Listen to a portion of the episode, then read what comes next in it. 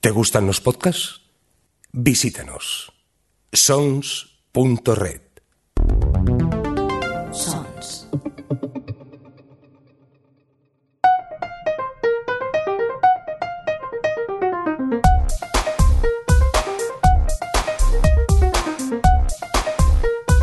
Ciencias Políticas con Sergio Jiménez.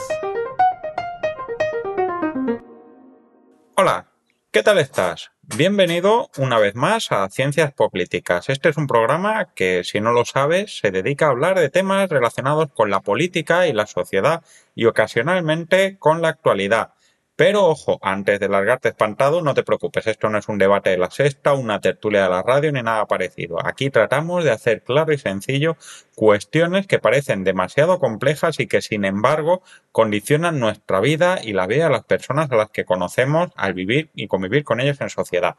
Mi nombre es Sergio Jiménez, el Rao en Twitter, y te doy la bienvenida una vez más a este programa en el que tratamos de explicar todas estas cosas a partir de series, películas, videojuegos, cómics o cualquier otra cosa que ayude a entendernos cuáles son los problemas de la sociedad actual.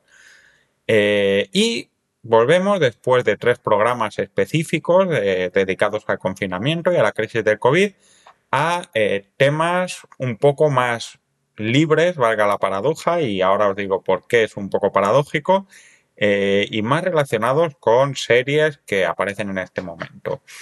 Por si no lo habéis notado, eh, estos últimos meses ha habido dos series eh, de high concept, de estas que llaman mucho la atención, que han confluido o han tocado colateralmente el mismo tema que es la libertad de las personas en la vida. Estamos hablando, por un lado, de Devs, en HBO eh, España, donde se emite, es una serie de FX, y ya la tercera temporada de Westworld, con esa Dolores eh, totalmente on fire, dispuesta a acabar con el orden social ya fuera de los parques, eh, y que las dos tratan el tema de la libertad y la predestinación de los individuos y cómo marca eso nuestra capacidad de decisión. Esto es lo que se llama el zeitgeist del momento. Igual que en los años 90 dio por hacer películas de meteoritos, parece que en el año 2020, antes de la pandemia, hablábamos de la libertad y de si somos libres o no y de cómo nos afecta como sociedad.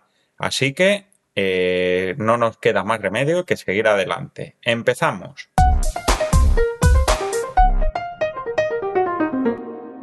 Bien, eh, la libertad es algo que está relacionado con un concepto que forma parte un poco de la naturaleza del ser humano prácticamente desde que tenemos religión y confianza en el más allá, y es el destino. En Occidente, especialmente en la cultura occidental, eh, el destino es un elemento que forma parte de nuestra tradición más profunda. Pensad que uno de nuestros pilares culturales básicos, que es la cultura griega, que tenía una visión circular del tiempo, cíclica, en la que se repiten las cosas una y otra vez, como, como pasaba en Matrix, por ejemplo.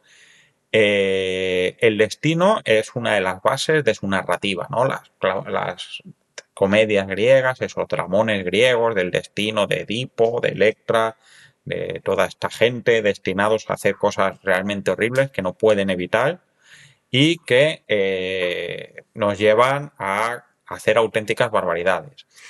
Por otro lado, eh, nuestro otro pie eh, cultural, que es la religión, las religiones judeocristianas, tenemos una concepción de destino también muy importante, pero marcada no tanto como un destino como algo que simplemente pasa, arbitrario, que, que tenían los griegos, sino como una cosa más interesante, que es el plan de Dios. Eh, el destino es una idea que tiene Dios de qué va a hacer con nosotros hasta el final de los tiempos.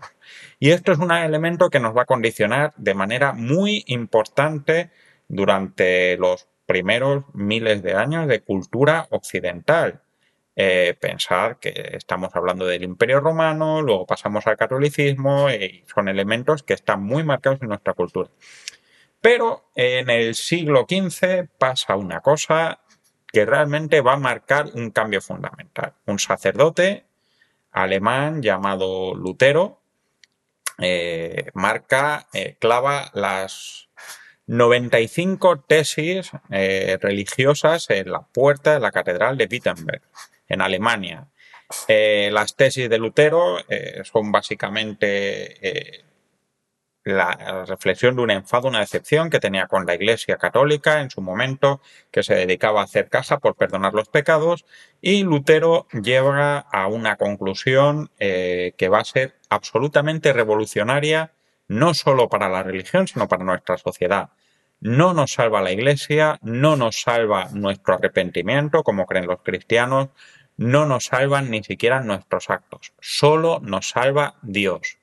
Y la salvación y nuestro destino es fruto de la voluntad de Dios. Da igual que seas bueno, que seas malo, Dios es quien nos salva. O mejor dicho, da igual que quieras ser bueno o que quieras ser malo. Serás bueno o malo si el plan de Dios es que tú te salves. No hay nada más que influya.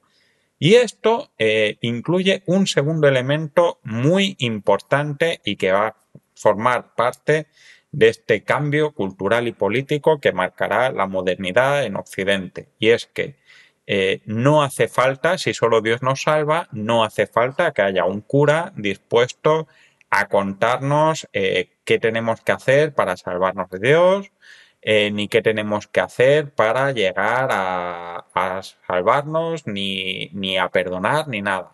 La salvación es una cosa que va entre Dios y nosotros. Se acaba la iglesia, se acaba nuestra eh, relación o la necesidad de tener una iglesia. Puede haber gente que nos ayude, como el sacerdote de esta serie eh, que dio fama a Jessica Biel de Ocho en el Paraíso, con este cura, que era un cura contratado, casado, con hijos y demás, pero que no directamente no absuelve a la gente, no, no le está diciendo qué es lo que tiene que hacer con Dios, sino que simplemente le aconseja un poco y estas cosas. Eh, vale, antes de que digáis no estás contando nada pop ni divertido, recomiendo un libro bastante interesante que se llama Q de un colectivo de escritores italianos que firman con el seudónimo Luther Blissett. Muy recomendable que habla sobre las revoluciones protestantes en el siglo XV y XVI, eh, quizás un poco idealizado porque aquí poco más o menos que ponen a los protestantes como un grupo de anarquistas que van a luchar contra lo establecido, como si los príncipes alemanes que, apoyaban a Lutero fueran un atajo de hippies y no tipos que lo que querían era liberarse del Papa y, y del yugo del emperador. Pero bueno, eh, la historia es como es, ¿no? Y esto, como os cuento, va a tener mucho impacto en lo que viene después, que eso os lo cuento ahora. Estás escuchando Ciencias Políticas. Bien, eh, ¿qué es lo que ocurre con esta idea loca de Lutero? Pues ocurre que nuestra concepción de que nuestra salvación, nuestro éxito, nuestro fracaso está en, los designios de Dios como individuos, va a crear eh, una de las cosas más influyentes en nuestra vida actual, que es el capitalismo. Eh, Max Weber, que es un sociólogo, esta vez no es francés, es alemán y otro de mis grandes favoritos, un gran clásico, eh, a diferencia de Durkheim, del que ya os hablé en un programa anterior que se dedicaba a hacer encuestas, Weber lo que se dedicaba era a leer y a pensar. Y después de leerse las principales obras de, Calvino, uno de los grandes eh, referentes del protestantismo, una de las escuelas protestantistas, protestantes, perdón, llega a la conclusión de que la idea de predestinación y de salvación es lo que hace que los capitalistas eh, quieran tener éxito en la vida. ¿Parece un poco raro? Pues no, no es tan raro. Pensad una cosa. Calvino llega a considerar que la salvación es un paquete completo que nos deja Dios, ¿no? Eh, Dios dice, tú desde que tu alma existe como concepto, antes incluso de nacer prácticamente, porque esto ya es otra historia, si somos una esencia o si somos existencia, eh, pero ya lo tocaremos en otro momento, espero. Eh, desde el momento de, tu aparición en los planes de Dios, Dios ya tiene claro si te vas a salvar o si te vas a condenar. Eh, y Dios, digamos, que no suele dar plazos o no da plazos muy grandes. Es decir, para Calvino, que si Dios te quiere y Dios te va a salvar, te va a ir bien en esta vida. Y por lo tanto, eh, si tú te esfuerzas mucho y te va bien en la vida, es todo un síntoma de que Dios te apoya y de que te va a ir bien en esta vida y cuando mueras también te va a ir bien, porque Dios, como os digo, da grandes paquetes de salvación o condenación. ¿Esto qué quiere decir? Pues quiere decir que hay mucho interés y sobre todo si lo reflexionáis un poco los países más capitalistas son países con una moral protestante muy importante, mientras que los países con una concepción católica o cristiana eh, la pobreza incluso está bien vista, ¿no? Pensad que Cristo eh, considera que la pobreza es, un buen es, un rasgo de santidad y tenemos a los místicos y, y, tenemos gente que renuncia a todo como San Francisco de Asís para estar más cerca de Dios y por lo tanto la pobreza es algo más deseable que el éxito y que la riqueza. Pero esto además nos añade una cosa más y es que eh, si Dios nos tiene en un plan, eh, nosotros no somos quien para cambiar el plan de Dios y por lo tanto nuestra capacidad de cambio como personas no es importante. Vayamos a una serie menos tecnológica, pero muy buena y también muy de actualidad, porque acaba de terminar su sexta temporada, creo, que es Better Call Saul. Si recordáis, al principio de la serie, eh, las primeras temporadas, Saúl, entonces Jimmy, eh, es un tipo que quiere ser un abogado formal, serio y demás, pero su hermano Chuck, que es un abogado fetén y al que le va muy bien en la vida, aunque esté un poco trastornado con su tema de la alergia al electromagnetismo y demás, eh, considera que, no se va a fiar nunca de él porque Saúl no va a cambiar nunca. Eh, Saúl eh, ha sido siempre Sleepy Jimmy y va a ser siempre un timador y, no está en él ser un buen abogado, aunque le quiera, aunque le perdone, eh, todo lo que sea. Y por muchas cosas que intente Saúl eh, de cambiar y de ser un abogado formal, acaba haciendo timos para conseguir visibilidad en los anuncios, acaba haciendo anuncios para conseguir ayudar a los viejos, por mucho que Saúl se esfuerce dentro de su plan eh, el plan de Dios está por encima y Saúl acaba haciendo lo que acaba haciendo, por mucho que Kim confíe en él, etcétera, ¿no? Es, una serie, posiblemente la serie más protestante y determinista que hay, mucho más que Westworld o, que Devs, de la que vamos a hablar. Eh, ahora podéis decir, bueno, pero, pero puede ser que, en el plan de Dios te vayan bien las cosas y sean malo. Mira, por ejemplo, a Pablo Escobar es, es muy interesante. Pensad en la moraleja de series como Narcos. Los narcos son muy malos, pero acaban pagándolo porque el plan de Dios es que tengan algún tipo de condena. Dicho de otra manera, para los protestantes, esforzarse individualmente eh, y tener éxito es la garantía de estar en las manos de Dios y de que nos vaya eh, bien. ¿Qué implicaciones tiene esto socialmente aparte de fomentar el capitalismo? Pues en primer lugar, que no hay redención posible. Si pensáis en The Good Place, eh, gran parte del problema de la serie es si los seres humanos pueden redimirse y pasar eh, de sus errores a eh, ser buenos o estar en paz. Es, un poco la, trama principal de la serie. Pues bien, esto se sale completamente del punto de partida de la serie, en la que pues si tú eres bueno has ido al good place y si eres malo vas al bad place y demás, ¿no? Esto tiene implicaciones también en el concepto de pena de muerte, ¿no? Si una persona comete crímenes tan horribles, eh, no, no va a haber posible redención y por lo tanto mejor nos lo quitamos de en medio hay eh, una cuestión muy importante de la que hablaremos eh, más adelante y es que desde este punto de vista, si a quien le va bien es porque lo quiere Dios y a quien le va mal es porque le va, lo quiere Dios, el orden social, que son las relaciones básicamente entre los que le va bien y lo que le va mal, es fruto de la voluntad de Dios. Y de ese tema vamos a hablar un poquito más adelante. No lo perdamos. Y por último, eh, hay una parte a nivel individual también muy importante que es el fatalismo y la heroicidad.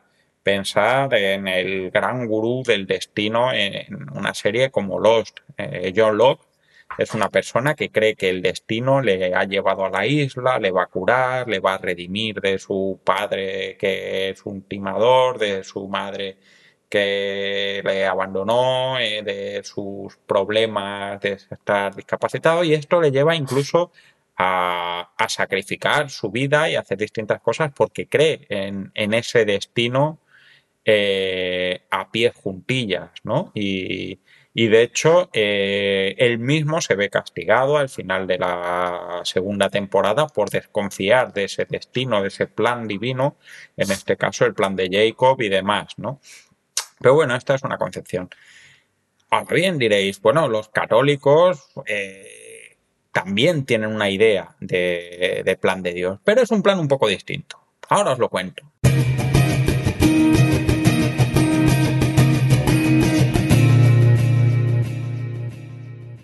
Bien, eh, los católicos, los cristianos, la gente que cree en Dios, por así decirlo, y la cultura occidental, mediterránea, tiene una concepción de que Dios tiene un plan, pero no tiene un plan, por así decirlo, a título individual. O sea, mientras que el Dios luterano, por así decirlo, considera que nosotros, como cada uno de nosotros como persona, tiene un, destino por sí mismo, el Dios católico y hasta cierto punto el Dios judío tienen una concepción un poco distinta en la que eh, nosotros tenemos un destino, pero como parte de una comunidad, de una gran familia, ¿no? Es decir, eh, mi destino puede ser absolutamente malo y lamentable y eso no significa necesariamente que Dios me tenga condenado, sino que mm, esas condiciones lamentables y horribles forman parte de eh, la decisión o de la capacidad de, la idea que tiene Dios de a dónde nos va a llevar como plan, ¿vale? Eh, pensadlo de esta manera. Eh, Dios considera que a ti, por ejemplo, te puede estar yendo mal en la vida en un momento dado y que eso te lleve a una situación de delinquir, sin embargo, esos delitos o esas cuestiones, por un lado, te permiten eh, que tú te puedas arrepentir en un momento dado porque forma parte de tu voluntad y de ese propio plan de Dios y tú no lo has hecho porque has querido, sino porque forma parte de ese plan y en segundo lugar eh, tienes esa, esa situación forma parte de una idea y por lo tanto no, no está significando tu condena para siempre, ¿bien? Dios tiene un plan eh, que no entendemos y por lo tanto eh, no hay ningún sentido en buscar una proyección de cómo nos va a ir en la otra vida a raíz de lo que pasa en esta vida, más allá de que rezar, ser piadosos, etcétera, etcétera. Aquí nuestros actos sí son lo que nos salvan, no un síntoma de que nos salvan, sino una posibilidad de salvarnos.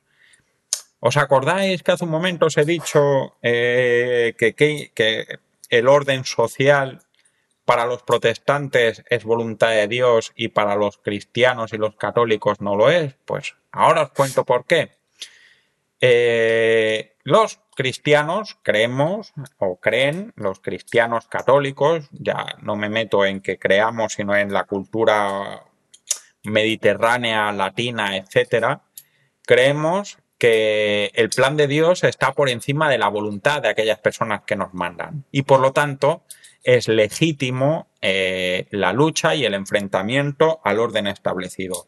De hecho, eh, la doctrina filosófica que permite la rebelión contra el poder, contra los reyes, la inventan los sacerdotes jesuitas en el siglo XVI, ¿no? aunque ya había antecedentes en la cultura romana, los tiranicidas, Cincinato y demás, incluso Bruto, el que se carga Julio César en la serie Roma, etcétera, etcétera, que si lo pensáis y si habéis visto Roma, veréis que él mismo se concibe como, como un héroe.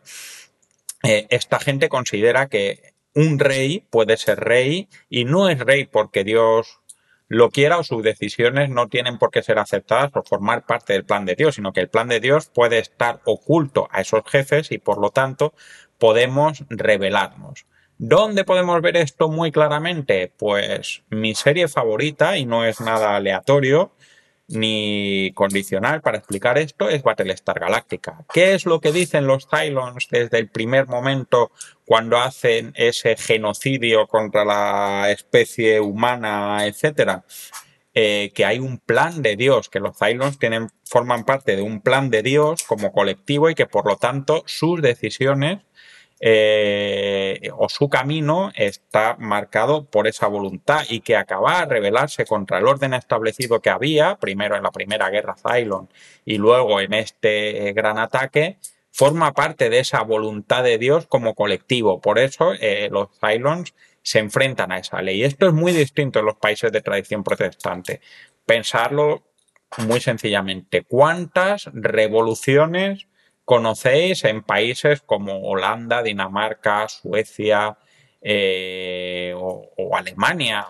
Muy poquitas revoluciones hay en países protestantes. De hecho, incluso eh, el hecho de que un tipo como Hitler llegara y, montara toda la que montó sin apenas revolución, sin apenas resistencia dentro de Alemania, eh, forma parte de esta concepción. Pensad que incluso esta película de Tom Cruise, un poco regulera, Operación Valkyria, en la que cuenta este intento de atentado que hubo contra Hitler, no hay un intento de revolución contra Hitler porque Hitler esté mandando normas injustas y demás, sino porque Hitler está eh, dañando a Alemania, ¿sabéis? No hay una concepción de una ley superior sino que eh, hay una concepción de que el orden social es el que es y que por lo tanto tampoco tiene mucho sentido.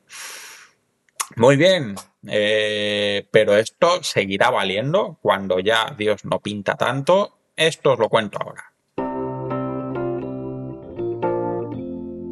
Ciencias Políticas en Sons Podcast.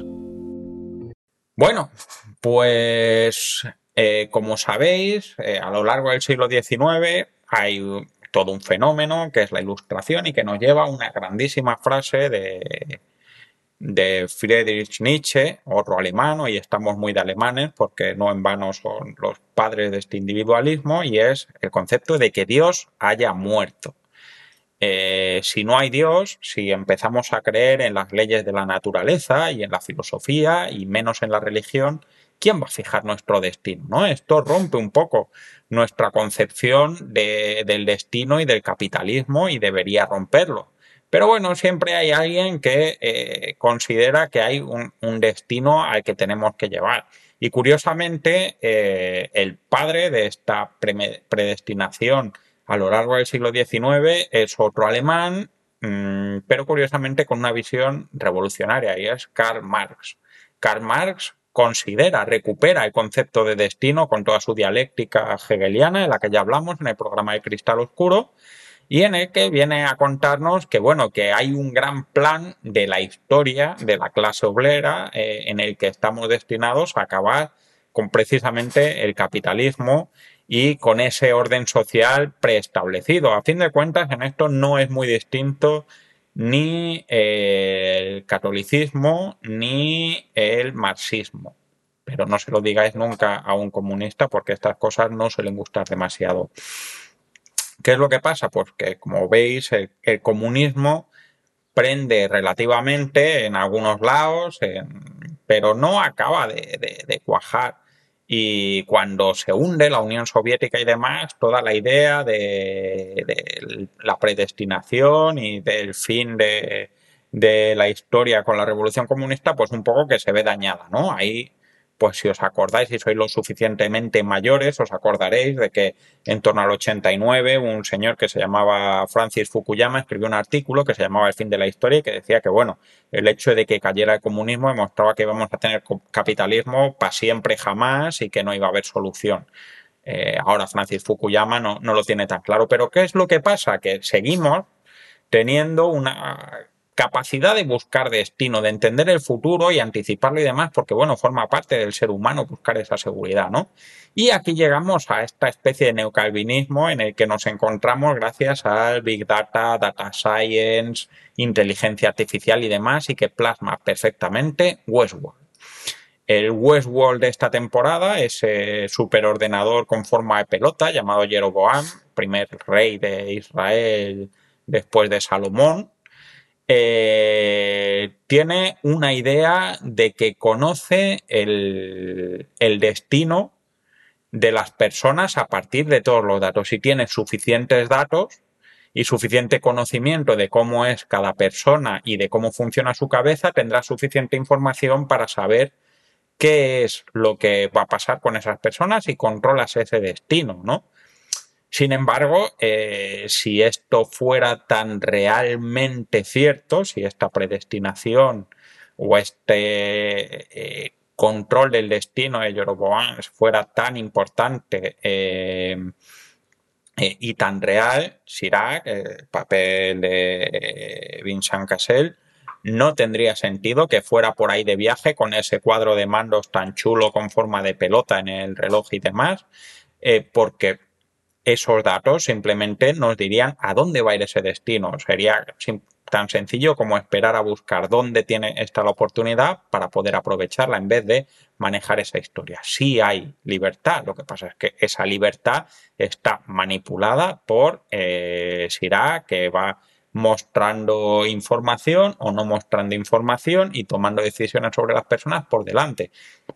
Quedaros con una idea. Generalmente cuando alguien te dice que no existe libertad, lo que quiere es que tú no seas libre y posiblemente él sí lo sea, porque la libertad, a fin de cuentas, es el poder para hacer según qué cosas y estar libre de según qué cosas, ¿no?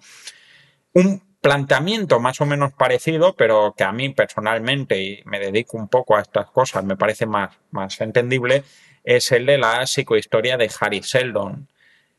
Eh, este personaje, que es el protagonista, aunque casi no sale, de la saga de la Fundación y, de la precuela de, del preludio a la Fundación, tiene una idea de que conoce cuál es el futuro de, de cómo manejar el futuro de la sociedad en grandes números. Pero lo interesante de esto, y por esto me parece más, más viable y más útil y, más creíble, es que Harry Seldon y, su padre intelectual, Isaac Asimov, consideran que todo el control de datos, ya estamos hablando de años 70, años 80, así que fijaros qué proyección tenía el hombre de, lo que era el futuro, eh, él consideraba que ese control de datos, esas predicciones, solo tenía sentido en grandes masas. Harry Seldon dice varias veces que su psicohistoria no vale para prever comportamientos individuales, sino comportamientos masivos enormes.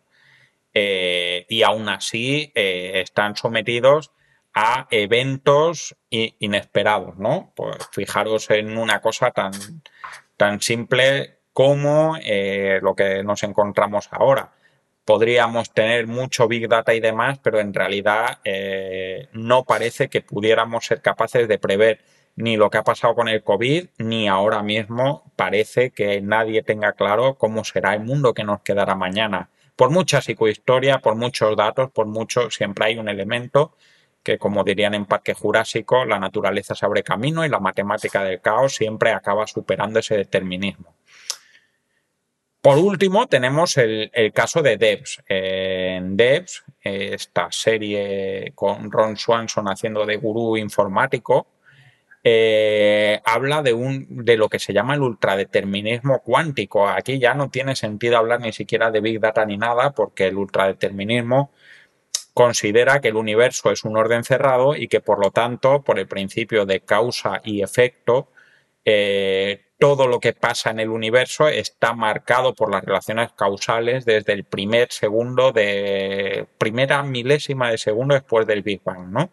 Esta teoría, que es un poco contraria a la de los universos paralelos o los multiversos, como explican en, en Devs, es posiblemente la que se utiliza para entender eh, algunos aspectos algunos huecos que tiene la, física cuántica teórica y que en algunos aspectos prácticos se han demostrado, eh, como el entrelazamiento cuántico. Antes de que colguéis y os larguéis, porque esto es ciencias políticas y no ciencias físicas, eh, os recomiendo que veáis el capítulo 9 de la segunda temporada de Cosmos, donde eh, Neil Tyson de Grace os cuenta perfectamente todo esto y lo podréis entender tanto qué significa eh, como el hecho de, de, si tiene sentido preguntárselo. Es muy recomendable, si habéis visto Dex, ver este capítulo porque es mm, el capítulo en el que te lo explican todo. Vamos a resumir.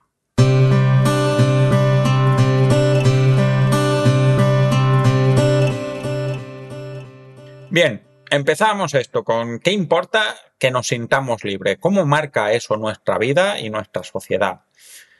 Pues importa en primer lugar eh, por la responsabilidad de nuestros actos. Si tú no te sientes libre o, crees que formas parte de un plan más o menos directo y más o menos formado, es muy poco probable que te sientas responsable de lo que has hecho. Formas parte de, de ese plan de Dios y eso lo vemos en Devs. Eh, las expectativas de, de redención de las personas también son mínimas, ¿no? Si alguien es malo, es malo, si alguien es bueno, es bueno y eso no va a cambiar porque forma parte de ese mismo destino. El orden social es fruto de, de una voluntad divina superior o incluso científica como el data science. Eh, recordemos que en esta concepción de los datos que nos vamos encontrando últimamente, eh, los datos empiezan a, cumplir para muchas personas la función que antes decían Dios y sus sacerdotes el, el, orden social es el orden social inevitable que nos marcan las condiciones previas, bien sea económicas, bien sean religiosas, etcétera. Las instituciones no tienen ninguna capacidad para cambiar el destino de las personas, sino que cada persona va a tener su propio camino individualizado. Eh, el papel eh, de. O sea, habrá personas que nos dirán cuál es ese camino que tenemos que hacer. Cuantas más personas nos digan cuál es ese camino que tenemos que hacer o que seguir, mayor es su libertad y menor es la nuestra. Es el papel de los sacerdotes en las religiones cristianas o es el papel de Sirac. Eh, esas personas nos pueden manipular. Eh, las personas que nos dicen que saben cuál es nuestro destino o que tienen un conocimiento en el que nos hacen creer que nuestras decisiones están marcadas por una serie de condiciones en las que no podemos decidir, son personas que están decidiendo por nosotros. Y eh, por último, y lo más importante, nunca vamos a saber positivamente si somos libres o si no somos libres, porque realmente eh, es una paradoja. Tú no puedes comprobar dentro de un sistema si la dirección de ese sistema es una dirección que se marca por sí misma o por un elemento externo. Eh, es, es, algo así de simple y sencillo.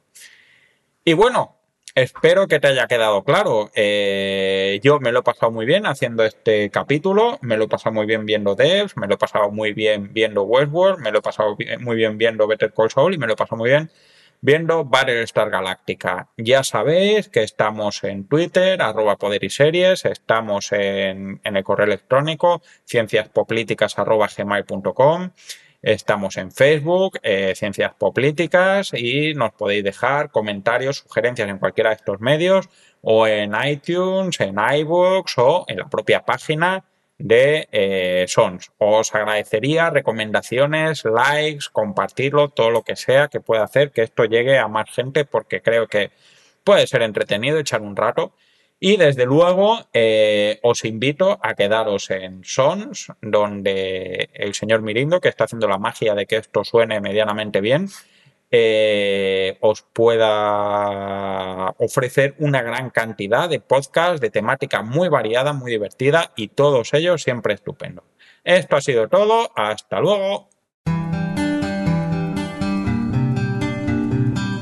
Acabas de escuchar Ciencias Políticas, un podcast alojado en Sons, red de podcasts. Encuentran más información de este episodio en nuestra página web, sons.red barra Ciencias Políticas y descubre muchos más podcasts en sons.red.